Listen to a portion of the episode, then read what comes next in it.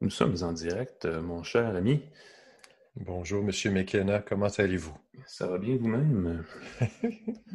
J'arrive pas à figurer parce que j'ai un décalage entre mon écran témoin et le temps réel de la vraie vie. Alors, euh, tiens, je vais aller voir ici, ça me laisse 15 secondes pour m'assurer que tout roule, que tout baigne. Quelques secondes d'intimité euh, où seuls les gens qui... Où, ce qui se passe, se passe entre nous et Internet.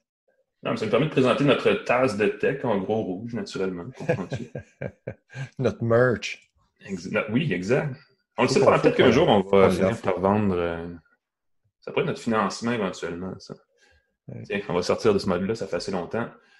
M. Forget, bonjour, officiellement. Bonjour, M. McKenna, content de vous voir. Pareillement. Est-ce que les choses vont bien chez vous? Oui, je suis debout, j'ai chaud. Euh, je commence à rêver d'air climatisé, le réchauffement climatique. Mon Dieu commence à être intense, je trouve. c'est un gros été, un été chaud et sec. Mm-hmm. Euh, un été évidemment assez particulier. Mais chez nous, à une tasse de tech, n'est-ce pas? On profite de l'occasion pour euh, passer en mode solution. Parce que justement, c'était la thématique de toute la saison. Et ça continue encore aujourd'hui. On reçoit Yves-Gabriel Leboeuf, qui est cofondateur et PDG d'une compagnie qui s'appelle Flinks, si vous suivez un petit peu l'actualité des startups montréalaises, vous savez qu'ils ont obtenu un financement, ils ont bouclé un financement d'à peu près 16 millions de dollars la semaine dernière pour euh, se lancer euh, à l'assaut du marché américain des technologies financières. Euh, ils ont été aidés assez largement par la Banque nationale, entre autres. et ce qu'ils font, c'est intéressant, c'est qu'ils font un petit peu le pont entre les applications, les services connectés, mobiles, peu importe, d'outils financiers personnels ou peu importe, et les comptes bancaires des gens auprès des grandes institutions. Euh, c'est un peu ça leur niche. Donc, c'est intéressant parce qu'ils font le pont entre les petites et les grandes entreprises dans un créneau qui, normalement, aurait pu euh, être euh, complètement transformé par ça, les fintechs, qui était un peu l'approche Uber. On parlait d'ubérisation il y a un an ou deux. on va voir comment ça s'est transformé, évidemment, avec le COVID et tout, tout, le reste. Ça, a bougé beaucoup. Et après, et là, Pascal, regarde bien ce qui s'en vient. Oh! Je en plein écran, je vais te montrer ça. Notre démonstration, après, je vais vous montrer comment payer pas cher pour avoir la télé câblée oh mon Dieu! deux, euh, deux webcams, la haute technologie, tu passes d'une webcam à l'autre. Ouais, deux webcams, c'est 2020. On est rendu où? On est rendu où au niveau technologique? les autos là qu'on est rendu. Les euh, en fait, ce que vous voyez là, c'est la Fire TV euh, d'Amazon, la clé HDMI sur laquelle on a posé l'application e-box TV d'e-box. On a reçu Jean-Philippe Bic, le, le, le, hmm. patron d'e-box, il y a quelques semaines, et il m'a donné un accès à ce qui, est un nouveau service de télé. C'est comme l'équivalent de télé câblée, mais pas de câble. Et euh, si vous avez une clé, euh, une clé comme celle-là, une clé HDMI, pas de, pas de terminal, pas de récepteur, donc pas de matériel, et un peu moins cher aussi que les, euh, les grands services officiels. Tu on dit toujours, la concurrence, ça fait baisser les prix un nouveau joueur dans ce créneau-là va faire baisser les prix, je suis pas mal certain. C'est ça qu'on, ce qu'on va voir en troisième segment euh, de balado, euh, ou ce qu'on va entendre si vous nous écoutez par après sur iTunes ou sur euh, Google ou sur Spotify.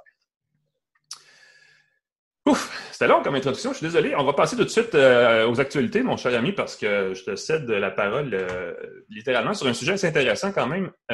on parle de réalité augmentée pour aider à combattre ou en tout cas à traiter les gens qui ont la COVID-19. Oui, on se demande souvent à quoi ça peut servir, la réalité augmentée. On entend parler que dans le milieu du travail, ça peut aider à la formation, mais à l'hôpital général juif de Montréal, on s'en sert pour combattre la COVID. La réalité augmentée devient une espèce de super-héros. Euh, c'est qu'un employé avec un casque HoloLens de Microsoft entre seul dans la chambre du patient et peut se faire assister à distance par des spécialistes qui sont à l'extérieur. Donc, ils n'ont pas besoin de porter l'équipement de protection. C'est plus simple, euh, c'est plus économique et c'est plus sécuritaire, surtout pour le personnel. Et le personnel à l'extérieur peut donner des indications spécifiques euh, à la personne dans la chambre. Donc, indiquer qu'est-ce qui est anormal, où toucher, quel bouton euh, toucher et les manœuvres à faire sur le patient. Ce qui est fantastique, c'est que si jamais il y a une urgence ou il y a un problème, comme là sur la petite vidéo, on voit euh, qu'est-ce qui est indiqué sur l'écran et la personne à l'extérieur peut, avec son stylet, euh, indiquer qu'est-ce qui se passe et voir les informations. Ce qui est bien, c'est comme les employés sont à côté, sont dans une pièce qui peut être très loin, donc ça peut aider à la télémédecine à distance, mais ils peuvent aussi être dans un local un peu plus loin et ça leur permet d'intervenir en personne en cas de besoin rapidement, donc d'enfiler leur combinaison et tout. Mais comme ils n'ont pas besoin de le faire toute la journée, euh, ça minimise beaucoup les risques et je trouve ça euh, extrêmement intéressant. L'hôpital général juif est comme l'hôpital spécialisé euh, à Montréal, sinon au Québec pour la COVID. donc, d'avoir cette, cette technologie-là peut aider dans le futur pour toutes les maladies infectieuses, tous les gens qui ont des systèmes immunitaires supprimés. Souvent, c'est complexe. Tu as plusieurs personnes qui doivent entrer un après l'autre. Et là, tu as une personne qui peut y aller, faire les manœuvres, les prélèvements, faire les traitements nécessaires toujours supervisé par quelqu'un euh, qui est dans Évidemment, c'est de la réalité. Je pense que Microsoft appelle ça de la réalité mixte, mais c'est essentiellement, c'est un lien, c'est une vidéo Skype qui rentre dans l'interface du casque HoloLens. Donc, ce pas des technologies complexes et complètement farfelues et lourdes à, implanter. C'est ça. C'est pas de la euh, science-fiction. Là. A d'autres centres de santé qui voudraient utiliser la même solution pourraient le faire assez rapidement. C'est ça qui est intéressant. Puis c'est le groupe OG, groupe conseil, qui fait ça. Euh, OG Groupe Conseil qui fait ça, euh, une belle collaboration et j'espère que ça va se répandre euh, dans les, euh, milieux hospitaliers, ne serait-ce que pour voir, c'est ça, l'infirmière a besoin d'un conseil, quelque chose, boum, un médecin peut superviser et là, on, arrive à quelque chose de super intéressant pour protéger tout le monde et donner des soins plus personnalisés, plus efficaces à chacun. Exact. Là, Pascal, je suis en train de faire un zoom et je regarde exactement là où se trouve mon écran. Malheureusement, je ne regarde pas la caméra en même temps. Donc, les gens pensent que je m'en fous un peu, mais c'est pas vrai. Je suis extrêmement concentré sur ce qui se passe. Et là, maintenant, magie. Microsoft a une solution. C'est drôle, on parle de Microsoft deux fois en boucle, on n'aurait pas pensé à ça. Écoute, c'est des choses qui arrivent. Je n'ai pas regardé ça, que c'était Microsoft les deux, mais oui, euh, c'est là-dessus. C'est euh, Microsoft, on l'a vu sur, j'ai vu ça sur euh, des iPhones, des applications sur ça, les, ça devait être, ça devait être dans le iOS 13, mais je pense que mhm. c'est disparu probablement parce que ça fonctionnait pas comme Apple voulait.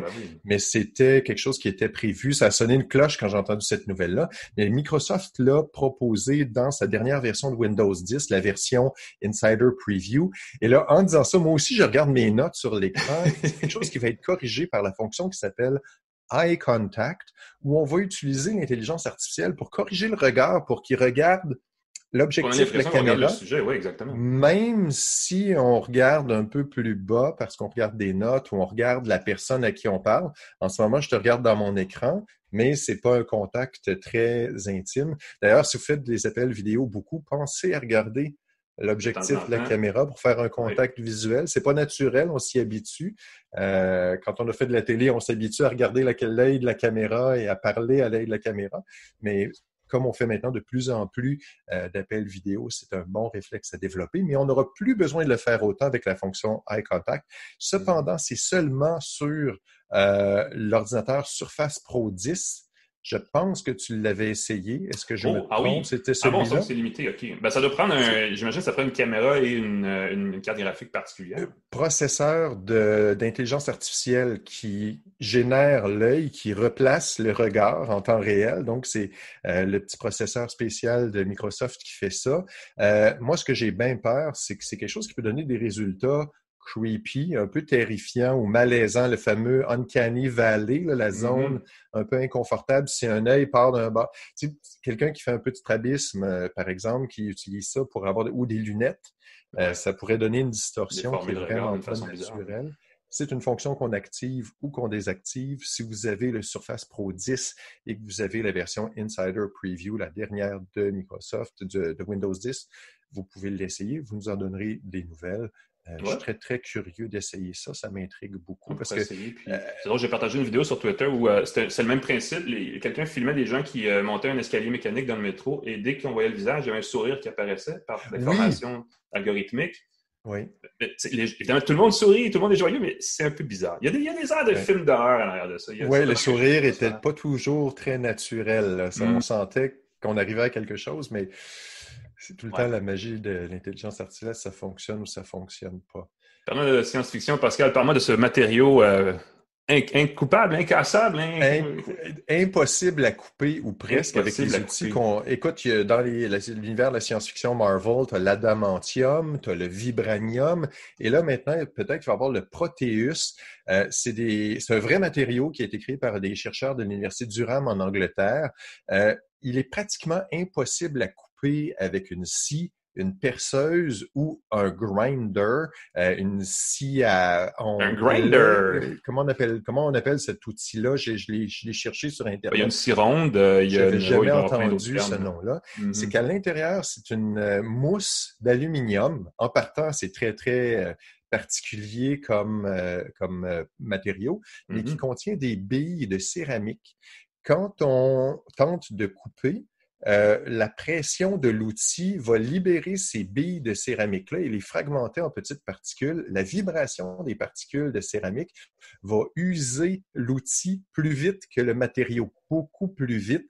Donc, on voit la scie euh, s'user à vue d'œil et le matériau est à peine touché. Et plus il y a de petites particules, plus les sphères de céramique sont en poudre, en poussière, euh, plus, plus c'est efficace, plus, la, plus on met de pression sur l'outil en se disant voyons, je vais y arriver, plus ça rend le matériau résistant aux outils. Donc, c'est vraiment fantastique. Et même le découpage au jet d'eau, ça ne fonctionne pas non plus parce qu'encore une fois, les petites billes de céramique vont diffuser la pression du jet d'eau de façon suffisante pour rendre le jet d'eau inefficace. Donc, après une petite, euh, dès que l'outil commence à pénétrer dans le matériau, les billes de céramique euh, agissent et empêche que ça se découpe. Moi, les applications au niveau de la sécurité sont évidemment extrêmement intéressantes. Moi, je mm-hmm. pense juste au cadenas de vélo. Euh, ça pourrait faire euh, les coffres forts, tout ce qui s'appelle euh, sécurité plus grande grâce au Proteus. Proteus, le cadenas de vélo Proteus. Ça, sérieusement, ça serait. Les vols de vélo à Montréal, c'est atroce, ça serait vraiment une solution. C'est assez intense. C'est souvent les cadenas sont coupés en quelques secondes avec une scie. voilà. Euh, avec euh, ce matériau-là, ça prendrait beaucoup plus de temps. J'imagine qu'on peut quand même arriver à passer au travers, mais si ça retarde, si ça passe de, de de 30 secondes à 30, 40, 50 minutes, on volera pas un vélo. On a le euh, temps, oui, de se faire. On a le temps de. que les voisins ont le temps d'intervenir, mettons. euh, dis donc, je ne sais pas si tu en as un Nest Hub Max. Oui, il, y a, eu une, je veux dire comme un bon français, une tralée de nouvelles par rapport à cet appareil-là, dont la plus récente concerne Netflix. Ah, ben, voilà l'appareil. Voilà l'appareil. Les Nest Hub, c'est les assistants Google qui sont dotés d'un écran. Euh, il y a le Nest Hub Max qui a une caméra vidéo super pratique pour faire des appels avec Duo. J'adore ça. Et le modèle Nest Hub tout court qui n'a pas de caméra, qui est plus pratique peut-être pour sa chambre à coucher ou sa salle de bain, si on veut pas être observé. On va pouvoir, et là, je n'oserais pas le dire, je ne dirai pas la commande à haute voix pour pas que l'assistant m'entende, mais on va pouvoir écouter des émissions Netflix simplement en le demandant dans son assistant. Et c'est, on peut déjà regarder des vidéos YouTube, donc c'est pour se divertir pour les enfants, c'est fantastique. Mais là, on peut, si on peut demander des euh, films Netflix ou des séries Netflix avec la voix, ça donne, ça ajoute une grande fonctionnalité. L'intégration directe, c'est pas juste l'intégration directe. Il suffit d'ajouter son compte Netflix, d'associer son compte Netflix dans, son, dans l'application Home. Mm-hmm. Et voilà, on peut le faire. En ce moment, ça ne fonctionne pas toujours. Et ça, ça m'embête. C'est des fonctions qui sont déployées euh, lentement, mais sûrement, graduellement. Donc, je n'ai pas encore pu en faire l'essai. Euh, mais j'aime beaucoup, beaucoup ça parce que, par exemple, on veut écouter une série en, en se préparant dans sa chambre ou à la salle de bain même. Euh, il suffit de le demander. Et pour divertir les enfants, si on ne veut pas utiliser une tablette ou tenir son téléphone, beaucoup de gens font ça, on peut leur offrir un euh, Nest Hub et voilà, on peut il y a, euh, exactement. Il y, a une, il y, a une, notion aussi. je pense que le nouvel ennemi dans la télévision, apparemment, c'est la télécommande parce que la commande vocale pour aller chercher du contenu direct est de plus en plus répandue. Euh, Elix chez Vidéotron fait ça. Oui. On est rendu là. Et, et, ça fonctionne plutôt bien si on sait ce qu'on veut. Ce qui arrive souvent, c'est dans mon cas, je ne sais pas trop ce que je veux. Alors, euh, fais jouer. Euh, puis là, ça. euh, mais je sais qu'Alexa le fait très bien avec les noms des séries. On peut les dire en anglais, avec un accent anglais, pas d'accent anglais en français, le nom français, et ça reconnaît quand même assez bien. C'est jamais parfait. Hmm. Donc, j'ai bien hâte de voir cette fonction-là apparaître dans les euh, Est-ce que tu peux pas lui demander de regarder la bande-annonce de Tenet? Oui, ah, Tenet, c'est un film que j'attends beaucoup. Ceux qui sont des fans de Christopher Nolan, qui a fait euh, Batman, qui a fait, euh, entre autres, euh, Inception. Oui. j'espère, j'espère que c'est bien lui. oui, Inception. merci. Memento. Merci, Memento. il y a un film qui s'appelle Tenet, qui est un film d'espionnage qui de science-fiction qui joue avec le temps. Il y a une coupe de scènes dans la bande-annonce qui sont complètement spectaculaires où le temps fonctionne à l'envers. Donc, au lieu de tirer une balle, la balle revient dans le fusil. Euh, moi, j'étais comme, wow, genre de moment de cinéma qui, qui me rappelle la matrice quand on voit euh, Trinity sauter dans les airs, puis la caméra tourne autour. Euh, ça a été reporté de façon indéfinie. Ça devait sortir d'une journée à l'autre. On a décidé de le reporter parce que euh, on n'est pas encore certain avec la COVID. Christopher Nolan est un fan de l'expérience en salle, donc il tourne en IMAX. Et si vous avez vu leur film, si vous dites ah ça vaut il faut voir ces films en IMAX. Dans Batman, il y avait une scène euh, où il saute d'un building. Ils l'ont fait pour vrai. La scène avec l'avion, c'est féerique de voir ça. Euh, et j'ai peur de voir ce que la pandémie va faire à l'expérience d'aller au cinéma en salle versus l'expérience numérique de regarder dans son nestob un film aussi splendide. Est-ce que ça peut, on perd un peu de la, finesse de la chose, effectivement. On perd quelque chose. Puis euh, même chose pour No Time to Die, le prochain James Bond prévu pour novembre, mais est-ce qu'il va vraiment être lancé en salle à ce moment-là? Euh... Ben, tu sais qu'au-delà de toute la notion financière, avoir une salle de cinéma où il y a plus d'espace et on est moins collé, point de vue utilisation, tu sais, point de vue client, euh, cinéphile. Oui, je je pense qu'il y a le temps de réinventer l'expérience que ça devienne soit une expérience pour les cinéphiles, là je vais être philosophique pendant deux secondes, mais soit que c'est une expérience pour les ciné... soit pour les cinéphiles où tu es assis tranquille, tu regardes un film et tu te tais, ou une expérience plus festive où tu peux euh, t'amuser entre ados, puis jaser avec tes amis, puis c'est pas grave mm-hmm. euh, si euh, des enfants tapent sur le banc en avant. Et je pense, je pense qu'il faut qu'il y ait un clivage qui se fasse entre l'expérience festive et l'expérience plus on apprécie quelque chose. Tu veux dire qu'à 70 pour un sac de popcorn, euh, on, est en, ben, droit de s'attendre à avoir une expérience plus personnalisée. Ben, c'est ça. Ou une expérience festive à ce prix-là, tu sais, où là, tu peux. Euh, là, les films peuvent être offerts en conséquence, des films où les, tu peux chanter pendant le film. Euh, euh je sais pas. Ben, je, je, je, me souviens, c'est un film que, que j'ai regardé. pendant les films, rappelle-moi de ne pas aller au cinéma en même temps. Toi. Euh, toi, tu jases pendant? Non, moi, je jase pas. Non, non, je. je, je, je ah non, je, non, non, mais si tu. Ça dépend du film. Ah, ok, ok. Ah, ok, tu parles pas comme ça. Oui, oui. Il y a des films, des films festifs, mais il y a des films où tu, tu, sais, tu regardes un film un peu plus euh, profond. Je me souviens, entre autres, c'était de, de, de, Nolan, justement. Euh, euh, le film sur la Seconde Guerre mondiale, zut, le débarquement. Dunkirk. Merci. Dunkerque. Euh, mm-hmm. Puis à la fin, t'as un, as un dude qui se met à jaser. Puis là, t'es comme dans le la fin du film, c'est super dramatique, tout arrive ensemble. Ah, j'ai failli. J'ai failli. Si j'avais pas fâché, mon... pas de bonne humeur. Ah, que je suis fâché. Je me transforme en Hulk et puis je, je pense que même si on me mettait dans une boîte faite en Proteus, je sortirais quand même. Ceux qui se joignent ne comprendront pas, il faut réécouter le début pour savoir c'est quoi le passer les actus parce qu'il y a une belle référence. Merci Pascal pour les actus. D'ailleurs, on va te faire sourire parce qu'on a des bonnes nouvelles dans le prochain segment. Euh, on reçoit Yves-Gabriel Leboeuf, qui est cofondateur de Flinks. Je le disais en début de balado, Flinks a récolté 16 millions de dollars il y a une dizaine de jours euh, pour s'armer, pour s'équiper, pour s'outiller afin d'élargir son, son, marché, de faire croître ses affaires, évidemment.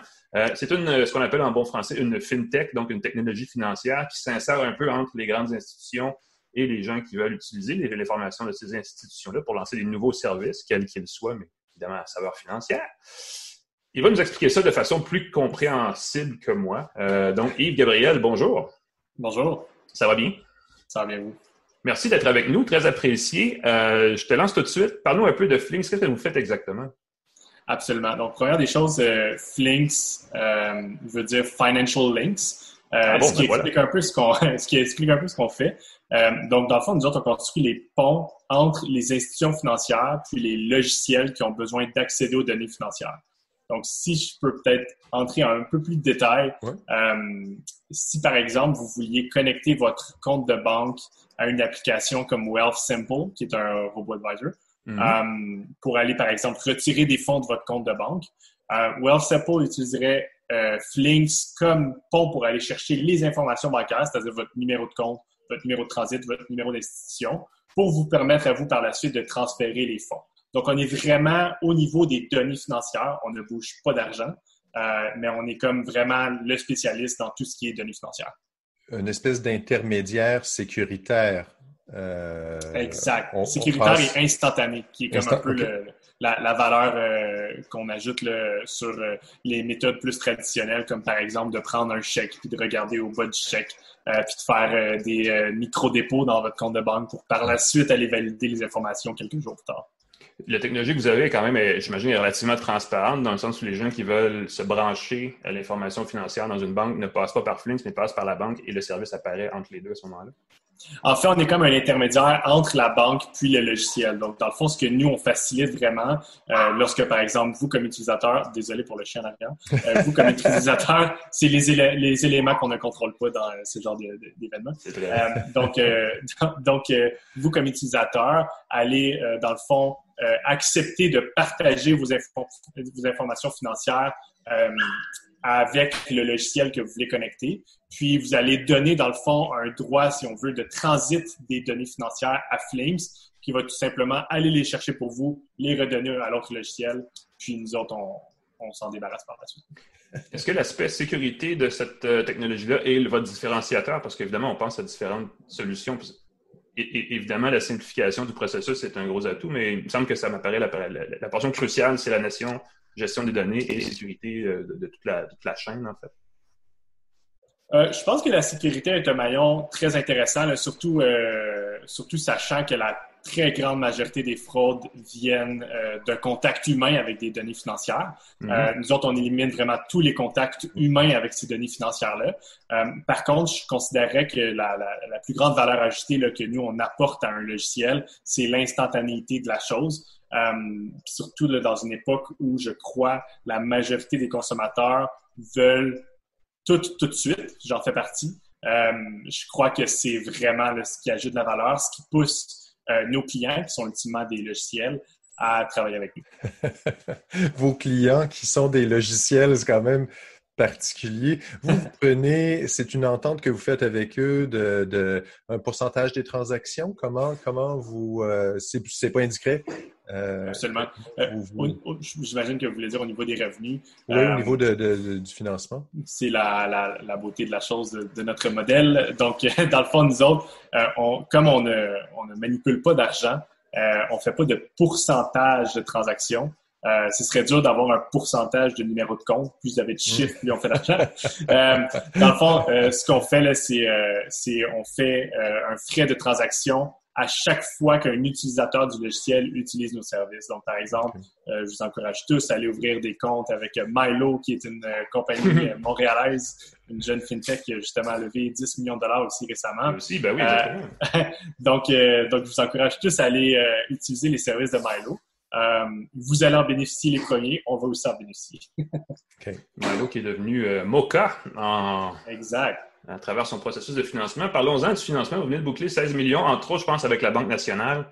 Exact. Euh, la Banque nationale qui est assez, en anglais, on dit agressive dans, dans, le monde de la startup depuis un an. Dynamique. Ah oui, merci. J'imagine que ça vous donne un sacré coup de pouce. Là, vous, vous attaquez maintenant le marché américain. Qu'est-ce que ça représente pour vous comme, comme potentiel de croissance? Là? Absolument. Peut-être un petit mot sur, euh, sur euh, la stratégie de la Banque nationale. On vient de euh, sortir un podcast avec Louis Vachon, le PDG de la Banque nationale, sur notre site web de Flinks, dans lequel eux parlent de leur stratégie d'innovation, puis, excusez-moi, l'anglicisme de corporate development, pour favoriser, si on veut, leurs différentes équipes à innover. Euh, au niveau du, euh, financement, effectivement, on vient de lever 16 euh, millions qui a été annoncé il y a quelques jours. puis on a comme deux gros projets sur lesquels on travaille avec ça. première des choses, nous, on a, une technologie qui a rapidement pris la position de leader au Canada. Selon un, sondage indépendant, on aurait environ 70% de market shares. puis on veut exporter cette technologie-là aux États-Unis. Euh, les États-Unis, qui est euh, en, premier lieu un marché qui est pas mal plus compétitif. Euh, il y a deux de nos plus gros compétiteurs qui viennent d'être achetés respectivement par Visa et Mastercard, ce, qui fait, ce qui fait en sorte qu'on devient un peu le seul joueur indépendant et ce qui mhm. plaît énormément à une très, très grande panoplie d'entreprises, surtout quand on parle large-scale fintech comme Stripe, qui, qui, a été pendant longtemps la, fintech privée avec la valeur la plus élevée dans le monde. Mhm. Le second projet sur lequel on travaille, c'est qu'on a développé une expertise pour l'instant qui est, euh, encore une fois, excusez-moi pour l'anglicisme, dédié au retail banking. Donc, on fait un petit peu l'entreprise, mais dans la très grande majorité des cas, nous autres, ce qu'on va faire, c'est qu'on va aller chercher les données financières des consommateurs canadiens. puis on a beaucoup d'engouement à aller dans d'autres verticaux. Euh, comme par exemple ce qui est donné euh, d'investissement. Donc, si par exemple vous avez un compte d'investissement, vous voulez partager ces données-là avec une, par exemple, nouvelle plateforme sur laquelle vous voudriez euh, agréger l'ensemble de vos comptes, mais aussi les données d'assurance. Donc, si par exemple vous voulez faire une nouvelle demande d'assurance, plutôt que d'aller chercher le VIN de votre véhicule, la date de votre dernière arrestation sur l'autoroute, nous autres, on pourrait aller chercher ces informations-là de façon automatisée, les partager avec votre nouvel assureur. Euh, donc, c'est différents verticaux sur lesquels on travaille, puis on, a décidé vraiment de se concentrer sur ce qui est donné d'investissement pour les prochains 12 euh, mois. Si on extrapole un peu, vous vous positionnez d'une certaine façon comme une espèce de portefeuille numérique pour les consommateurs, mais vous adressez aux grandes institutions en ce moment-là. Donc, votre client, vous, c'est plus la banque ou la grande société d'assurance éventuellement euh, que, le consommateur. Absolument. en fait, on travaille vraiment avec tout type d'entreprise. Je dirais que la majorité de nos clients, c'est du petite, moyenne entreprise. Euh, probablement, principalement parce qu'il y a plus d'entreprises qui sont petites que d'entreprises qui sont... Mais euh, grosso modo, nous autres, notre client, c'est vraiment les entreprises. Euh, pour l'instant en Amérique du Nord. Puis, euh, puis ultimement, effectivement, euh, euh, ce que ça permet de faire, c'est d'offrir des services aux consommateurs. Dans le fond, puis je vais reprendre l'exemple de, Milo. Quand vous allez vous connecter à Milo, vous allez prendre connaissance de Flinks lorsque vous allez accepter de partager vos données financières. Mais ultimement, vous, votre relation, c'est avec Milo. puis la nôtre, c'est avec Milo, par extension avec, avec vous pour une courte période de temps. OK. Parlons un peu de. Parce que là, Milo, évidemment, eux, ils s'en vont. Bon, premièrement, on l'a dit tantôt, ils se rappellent, ils se rebaptisent ils, vont, ben ils vont vers le marché français. Vous, vous allez aux États-Unis. Euh, là, tout d'un coup, on a deux startups du secteur des finances, euh, au sens relativement large, de, Montréal, qui s'en vont à l'assaut de la planète. Euh, comment ça se passe, la FinTech? Est-ce que c'est un gros. c'est encore une grosse révolution dans le milieu de la finance? Est-ce qu'on est en train vraiment de poursuivre ou c'est une autre ou ça a changé dans les derniers mois? Là? Um, je pense qu'il y a du marché. Là. je pense qu'il y a comme quelques années, euh, trois à cinq ans de ça, euh, les institutions financières ou les très grandes organisations voyaient les fintech euh, comme étant un danger public, puis il fallait les éliminer ou les acheter. On sentait ça. je pense que l'ensemble, notamment des fintechs qui sont si dangereuses, mais aussi des très grandes institutions financières, se sont rendus compte qu'une collaboration était probablement le meilleur, modèle euh, qui était disponible dans le marché. Euh, puis, ultimement, pour une fintech comme nous qui euh, faisons affaire avec de, de, petites, moyennes, très grandes entreprises, c'est sûr que ce qui est plus intéressant pour nous, c'est d'aller signer des contrats avec les très grandes entreprises qui vont générer des revenus qui sont plus importants. Euh, donc, c'est la même chose, même pour ce qui est euh, ce qu'on appelle, euh, encore une fois en anglais, direct to consumer, comme Mocha. Ça, demande souvent des infrastructures en arrière-plan qui demandent des, partenariats qui sont très stratégiques avec différentes institutions financières, différentes grandes organisations. Donc, je crois que vraiment le meilleur modèle, c'est un modèle dans lequel il y a de la collaboration, il y a des partenariats qui sont stratégiques entre les fintechs et les grandes entreprises. Ce serait quoi la place, selon toi, de Montréal là-dedans? J'avais l'impression que les fintechs, c'était un truc torontois, tu sais, avec évidemment le secteur financier canadien qui est concentré là-bas. Est-ce qu'il y a une place pour des, euh, un écosystème de fintech montréalais dans, dans, cet échiquier-là? Je pense que mon, point de vue par rapport à ça, c'est que c'est un peu sans frontières. Euh, puis c'est comme sans frontières, mais avec des frontières.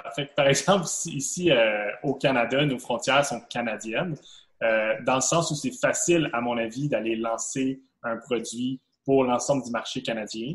C'est relativement difficile, par contre, d'aller prendre ce produit-là puis de l'apporter dans d'autres géographies, souvent parce que dans le domaine financier, il y a, euh, pas mal de réglementations. Fait je, dirais, je dirais que même moi aussi, quand j'ai commencé, je me disais, bah, c'est à Toronto que ça va se passer. Euh, puis comme de fait, euh, la majorité de nos vendeurs sont situés à Toronto. Euh, puis comme de fait, la majorité de nos clients aussi. Par contre, je pense que ce qui est attirant de, faire, par exemple, être à Montréal, comme, nous on l'est, c'est de bénéficier aussi d'attrait, par exemple, de ressources de développeurs qui sont plus abordables, euh, plus disponibles que, par exemple, à Toronto. je pense par contre aussi qu'il y a un enjeu là, pour les fintechs. vous posez la question, est-ce qu'il y a une place pour les fintechs à Montréal? Je pense qu'il y a un enjeu, du moins que moi, je pourrais partager avec des fintechs qui seraient démarrés à Montréal. c'est le fait que le Canada est un très, très, très, très, très petit, petit marché. Euh, ce qui fait qu'il faut rapidement soit cibler d'aller dans un marché qui est plus intéressant euh, ou carrément construire l'entreprise pour un marché qui est plus intéressant dès le départ. Mm-hmm.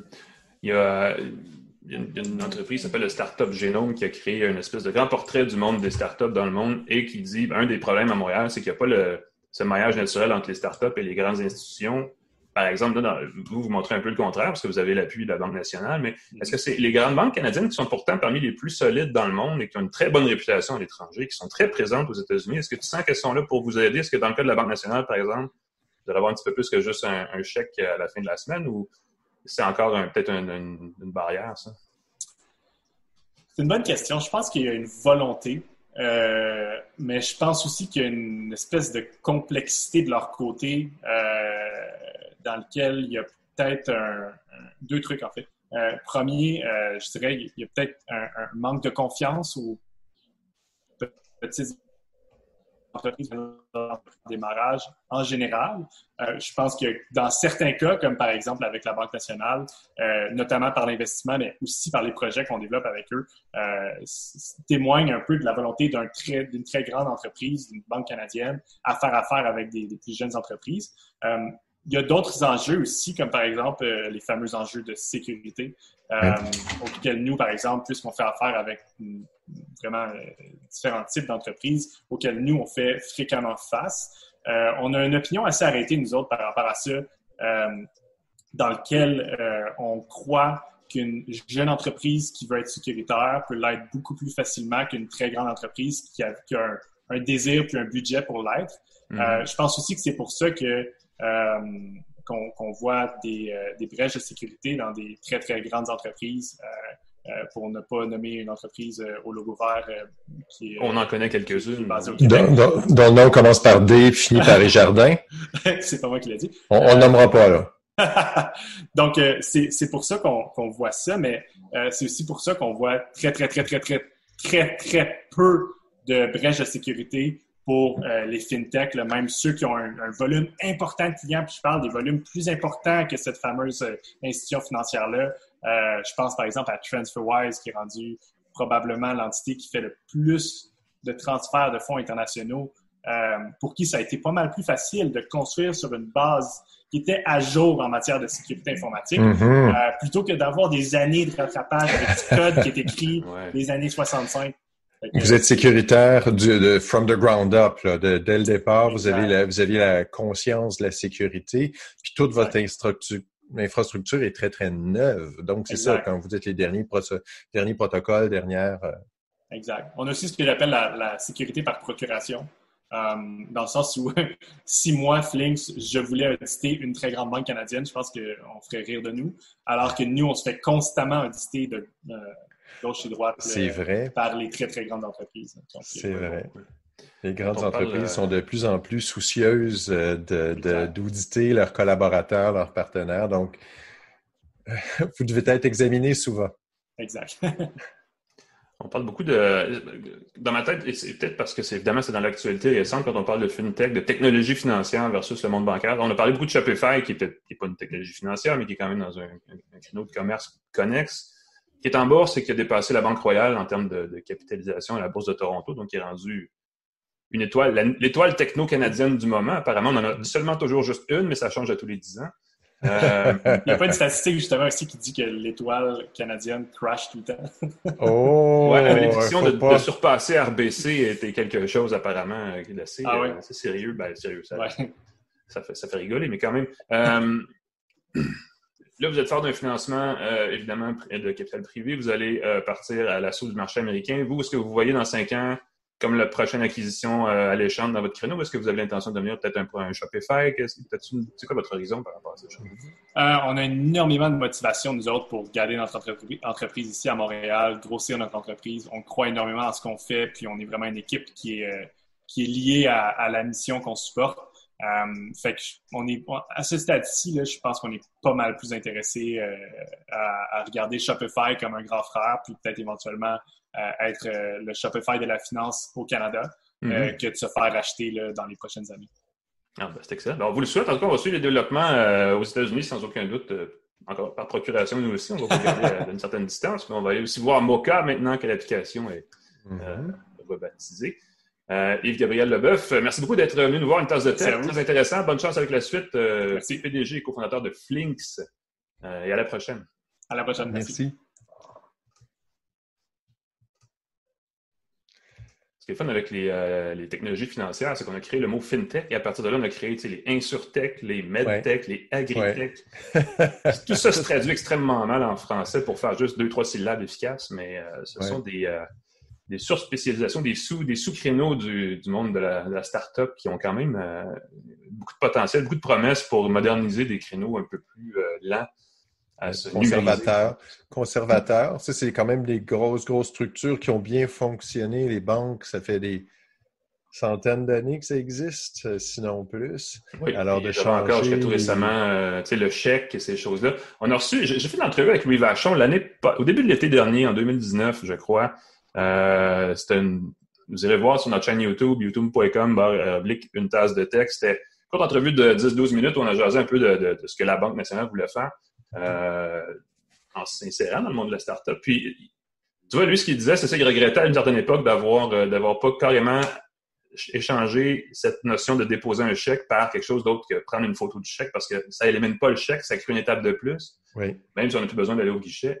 Il dit, il me semble qu'il y aurait eu une autre solution qu'on aurait pu inventer. Puis effectivement, ça, ça illustre bien le, le défi des, des, grandes banques, en fait, de penser autrement que, tu sais, comment ils pensent depuis 100 ans pour évoluer un petit peu plus rapidement. Puis c'est un bel exemple. tu vois, c'est le fun de voir une, compagnie comme Flix, Flinks pardon, euh, peut se faire une niche et aussi être associé avec ces grandes institutions-là. Euh, on parlait d'ubérisation il y a quelques années, comme quoi il faut révolutionner les, faire tomber les grands. Ben là, en tout cas, dans, le secteur financier, faire tomber une banque, c'est pas facile. C'est, oui.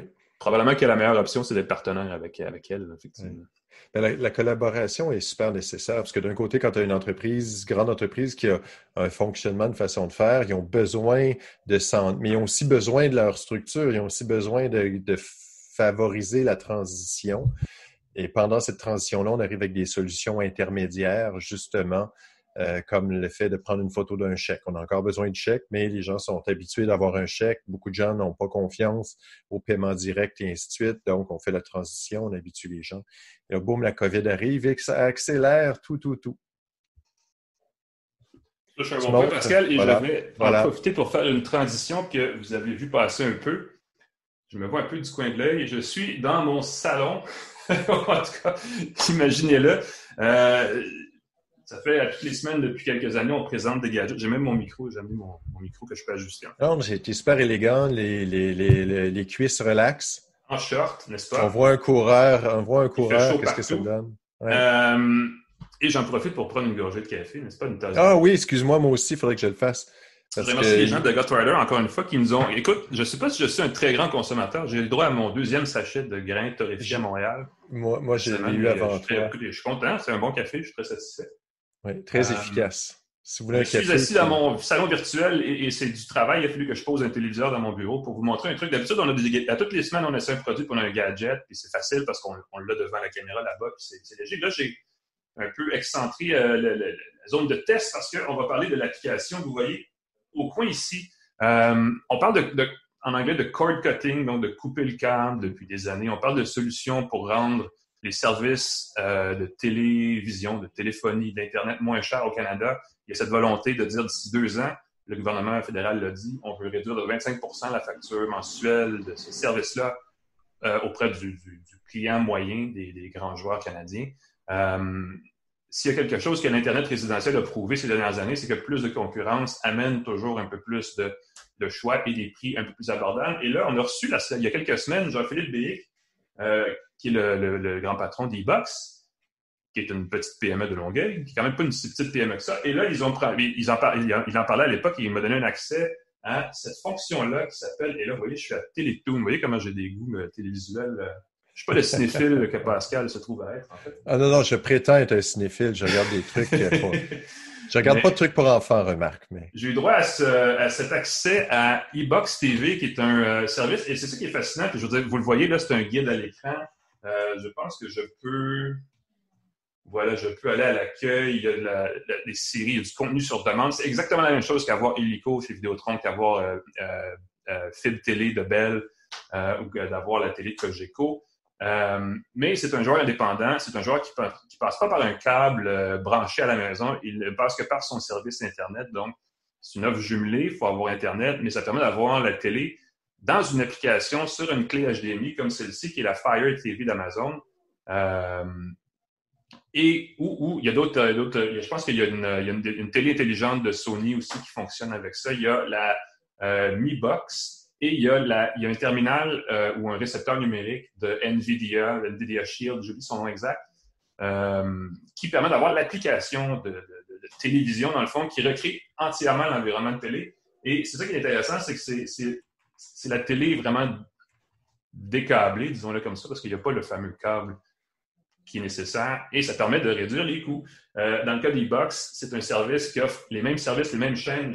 bon, j'en suis sorti voyez que le Terminator est en promo chez, chez Prime Video. je ne pas nécessairement.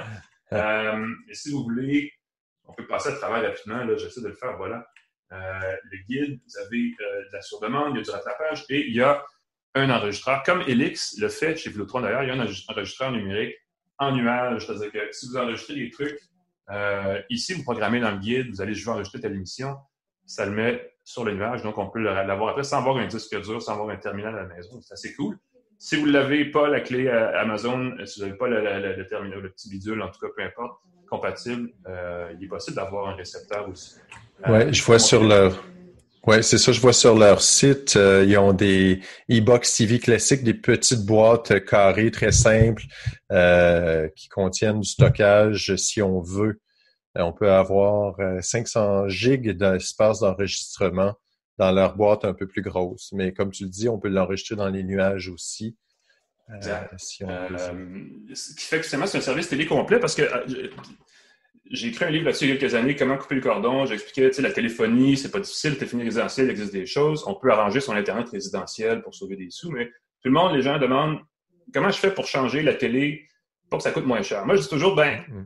essayez avec une antenne. Premièrement, vous allez avoir les chaînes généralistes de base probablement plus que ce que vous pensez.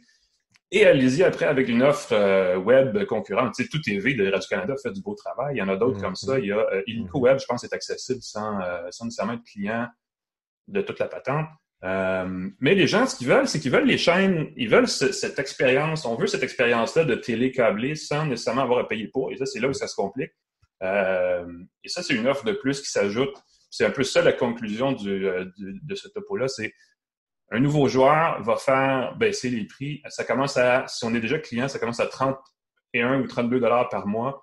Et ça monte, je pense que le forfait le plus cher est 50 dollars par mois. Et là, on a euh, toutes les chaînes qu'on peut imaginer ou qu'on peut vouloir avoir dans ce style de forfait-là, incluant Showcase, incluant les, les gros trucs là, euh, que tout le monde va avoir, les chaînes spécialisées avec les grosses séries et les gros films. Il y a Super Écran, si je me rappelle bien. Euh, donc, il y a du contenu en masse. Et c'est moins cher. Hmm. Là, j'ai des questions pour toi. Est-ce que tu permets? Oui, mais euh, évidemment, il y a des. Ah oui, c'est ça, je veux dire. C'est cool et il y a plein de qualités, mais il y a aussi des défauts. Entre autres, euh, pour une raison que j'ignore, l'application hier ne marchait pas. Ah voilà. J'avais pas à avoir le, la télé. comme on dit, hein, le, flux vidéo, peu importe la chaîne, peu importe le contenu. Il a fallu tout redémarrer et euh, donc c'est pas parfait. tout d'abord, avant de poser mes questions, je veux juste rappeler que e-box est un service légal de télé par Internet. Très, très important, c'est ils paient leurs droits, les redevances aux chaînes. Toute la différence des services douteux qu'on trouve annoncés, que ton beau-frère utilise puis qu'il n'y a pas de problème, puis qui donnent des résultats qui donnent. C'est des gens qui, exactement, Les gens qui parlent de la fameuse boîte Android de 50 pièces achetée sur Facebook qui fait tout, incluant le, la Première Ligue le football européen, tout ça. Ça, c'est illégal. Et d'ailleurs, je pense qu'il y en a qui se sont fait poursuivre en cours. Euh, dans ce cas-ci, c'est un fournisseur québécois qui respecte évidemment tout ce qu'il y a à respecter. Euh, et c'est ce qui fait l'attrait de la chose. C'est que si vous cherchez quelque chose, de grâce, tombez au moins sur un service officiel légitime. C'est ça. Euh, et ça, c'en est un. L'autre chose, tu me diras si je me trompe, il faut avoir e-box faut avoir le service Internet e-box pour avoir cette télé-là. Tu ne peux pas être client de euh, Vidéotron, Bell, euh, Cogeco et utiliser e-box. Il faut que tu aies le service Internet e-box qui va ajouter un peu à ta facture dans le sens où tu vas payer ton Internet à e-box et ta télé à e-box. Exactement. Ça revient moins cher. Je compare un petit peu les prix. Ça revient un petit peu moins cher que d'avoir le, combo chez, par exemple, Vidéotron.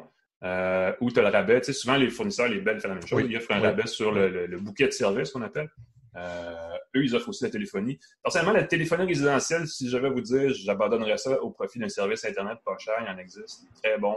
Moi, j'en ai un à la maison depuis 10 ans qui fait très bien l'affaire, qui est juste pas mm-hmm. un des, des services connus euh, et qui offre des numéros de téléphone dans, dans les indicatifs régionaux québécois, entre autres. Euh, mais effectivement, il faut avoir les deux. Euh, et, j'allais ajouter un truc, mais il ne me revient pas. Mais c'est sûr que ça limite un peu parce que je ne pense pas qu'e-box est partout. Ce, ce, qui, est intéressant, c'est d'imaginer que d'autres fournisseurs indépendants, parce qu'il y en a plusieurs, il n'y a pas juste e-box, pourraient offrir le même service. Et là, on aurait une offre intéressante. Et si j'avais, évidemment, ça s'adresse à des gens qui sont des consommateurs et des gens d'affaires, mais si jamais vous connaissez quelqu'un chez Industrie Canada, par exemple, ou chez OCRTC, peut-être leur suggérer de, regarder ce genre de service-là et de dire ben, peut-être qu'on pourrait créer un espace pour ces services-là qui ferait baisser, qui, évidemment ferait baisser le prix, augmenterait la concurrence dans et rendrait le marché pas plus abordable pour tout le monde parce que, on vient de le dire, il y a trois phrases. C'est ça, où les gens achètent une boîte Android à 50 et, et courent tout un paquet de risques pour sauver des sous. Donc, il faut vraiment trouver l'espace dans tout ça qui, convient à tout le monde. Et je pense que le meilleur compromis, ce serait de faire plus de place pour ce genre d'offres alternatives-là. là Mhm. Et le fait d'avoir un service qui permet d'acheter sa boîte avec sa télé légale, tu peux un certain montant, mais tu peux l'emmener au chalet, tu peux l'emmener, euh, tu peux utiliser le service Internet de ton choix. Donc, encore une possibilité quand on vend tout ensemble, les prix augmentent. Mais si je pouvais utiliser cette boîte-là, peu importe mon fournisseur, ça pourrait être super intéressant pour se déplacer. Euh, c'est une application Android aussi, l'application dans ce cas-ci, qui permet euh, d'utiliser une clé Chromecast, par exemple, pour envoyer le mm. contenu, diffuser le contenu, projeter le contenu. Je vais trouver le bon verbe. Projeter le contenu sur un téléviseur à travers euh, ce protocole sans fil-là. Donc, ce n'est pas nécessairement d'avoir le terminal avec soi pour aller au chalet, mais d'avoir juste une connexion Internet. Ça n'a pas besoin d'être la même, ça n'a pas besoin de T-Box dans, la deuxième, dans le deuxième endroit. Ah, ça, c'est ça, c'est intéressant. Je pense, je pense aux Snowbirds ici. Là. Exactement. Parce gens, il y a beaucoup, beaucoup de gens qui euh, m'écrivent, tu sais, je m'en vais en Floride euh, quelques mois dans l'année, je m'en vais en voie. Comment je fais pour regarder la télé québécoise? Voilà. Voilà. Si tu me dis qu'on peut utiliser la boîte et utiliser un Chrome, là, ça devient. Ça se fait. Ah, il faudrait, bidouiller un peu, mais on a une solution qui permettrait de. Oui. Ben, il existait des produits qu'on pouvait acheter, mais ça fait longtemps, puis c'était pas, pas parfait, ça dépendait de la bande passante. Ah, euh, Slingbox. Slingbox. Puis ça fonctionne plutôt bien, mais encore une fois, c'est un peu de ça compense pour la France. Aux États-Unis, ils ont Hulu qui, fait, qui, couvre pas mal tout ce qui est télécablé, mais en version application pour appareil intelligent. Euh, on n'a pas, il y a des petits morceaux d'applications du genre au Canada. Il n'y a pas encore la grosse affaire, mais il y a tout TV, il y a Gem, il y a Helico, il y a Bell à son, son service. Euh, on n'a pas le truc unifié. Donc, en attendant, il y a des solutions comme celle-là qui fonctionnent plutôt bien, qui sont, il faut le dire, là, c'est, Bell et, et Vidéotron ont fait quand même du progrès en termes d'offres de contenu multiplateforme. Euh, mais les gens cherchent toujours l'option la moins chère et plus de choix, plus d'options, meilleure, euh, meilleure facture à la fin du mois, c'est certain. Puis euh, la qualité d'image, c'est comment? Je pense que c'est l'autre question que les gens se demandent. Est-ce que c'est similaire? C'est du HD au maximum. Il n'y a pas de 4K, il n'y a pas de très haute résolution, mais ça, ça fonctionne. J'ai pas eu de problème, à part la fois où ça ne connectait pas, mais j'avais plus l'impression que c'était un problème de serveur que de, de, de bande passante. Là. Euh, mais quand ça fonctionne, ça va très bien. Puis c'est assez fluide. En fait, il n'y a pas de grand délai d'attente quand on veut du rattrapage. Euh, c'est assez bien ficelé. Honnêtement, c'est quand ça fonctionne bien, on ne voit pas la différence avec un service concurrent. Donc, de ce point de vue-là, c'est assez. Euh, l'expérience d'utilisation est assez le fun. Puis comme ça fonctionne sur un appareil comme le Fire TV, le Fire Stick, mm. ou le Cube d'Amazon, ben, on a aussi accès à tous les autres services connectés qu'on peut imaginer. Netflix, euh, ben, je parle de tout TV tantôt. Euh, les, applications sportives, bientôt, les gens vont peut-être voir s'abonner à NHL directement pour suivre le hockey, des choses comme ça. Donc, tout est disponible dans, cet environnement-là. Donc, ça s'ajoute euh, de façon assez. Écoute, je suis surpris, je, m'attendais à un service un peu plus, un peu moins, disons, polyvalent. Puis, honnêtement, le résultat est assez étonnant. Assez pour que je prenne la peine de mettre un téléviseur dans le bureau. Pour le, pour Et tu peux Et tu peux regarder le hockey et les sports et RDS pendant que ça qu'il y a des problèmes financiers, mais qui est. Je pense que c'est ça que les gens veulent regarder. Ils veulent regarder les matchs de hockey, puis ils veulent regarder les événements en direct et d'avoir ça. Ben, c'est, évidemment, c'est, un autre problème euh, lié à l'industrie de la télé, mais c'est, les, les, bouquets de chaînes qui, qui embêtaient les gens, qui veulent juste une chaîne dans le milieu, euh, qui ne veulent pas de télé-parlement et qui ne veulent pas d'autres chaînes plus spécialisées. Mais il faut quand même pour qu'il y ait une variété de chaînes, ça prend une variété, ça prend un financement, disons, plus large que juste la chaîne que je veux regarder. Donc, il y a ce, toujours ce défi-là de, jumeler les besoins de l'industrie versus les besoins du consommateur. Euh, c'est un éternel débat, mais comme on le voit, le débat progresse et les choses avancent un peu. Euh, on va voir où ça nous mène, mais il y a moyen de sauver des sous quand on magasine un petit peu, effectivement. Est-ce que tu as d'autres questions, hein, mon cher ami? Tu as l'air d'un gars ben, Non, non, ça va. Moi, c'est drôle comment ma consommation de télé a beaucoup diminué. C'est pour ça que je m'interrogeais, entre autres, avec la, sortie des films, comment ça va varier. C'est ça qui m'intrigue. Moi, je, suis rendu, je pense qu'on est à une étape où les, la consommation, oui, on perd quelque chose en n'allant pas au cinéma, mais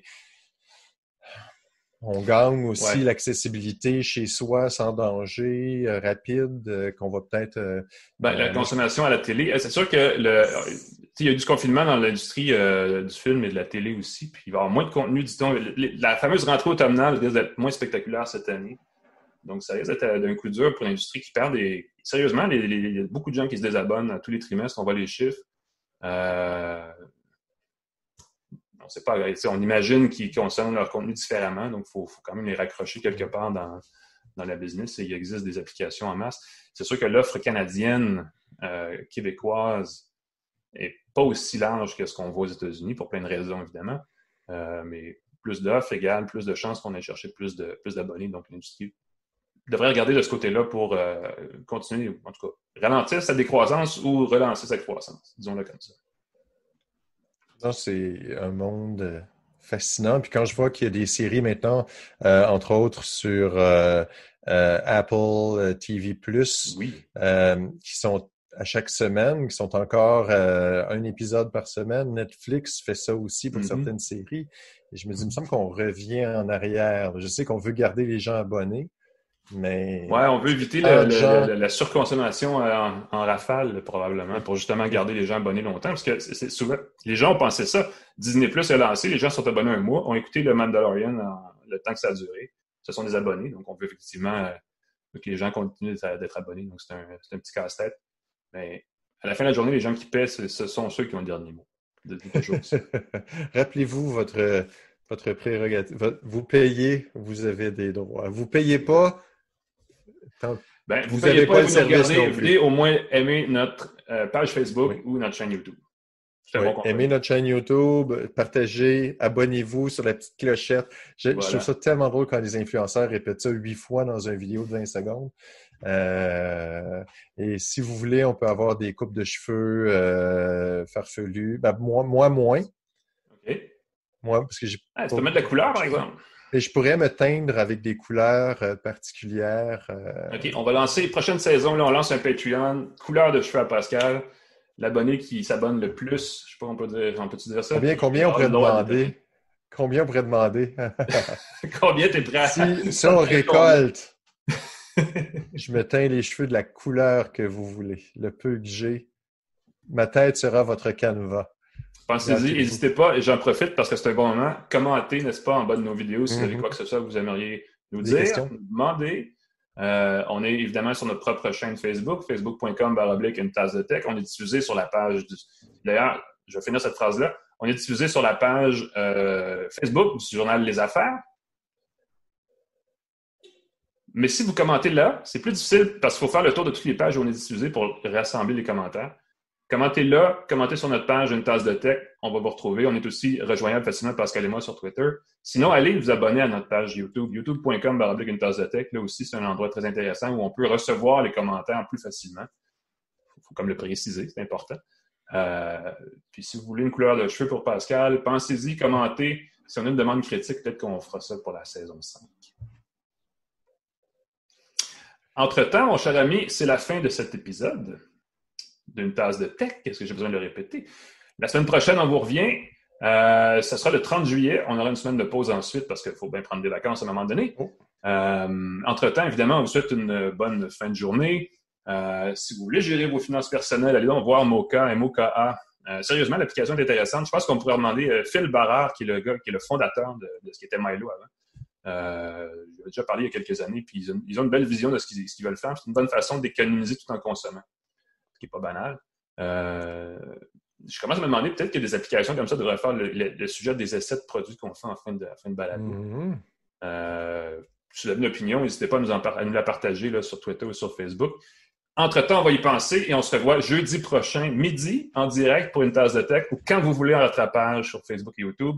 Bonne fin de journée tout le monde. Bonne fin de journée, Pascal.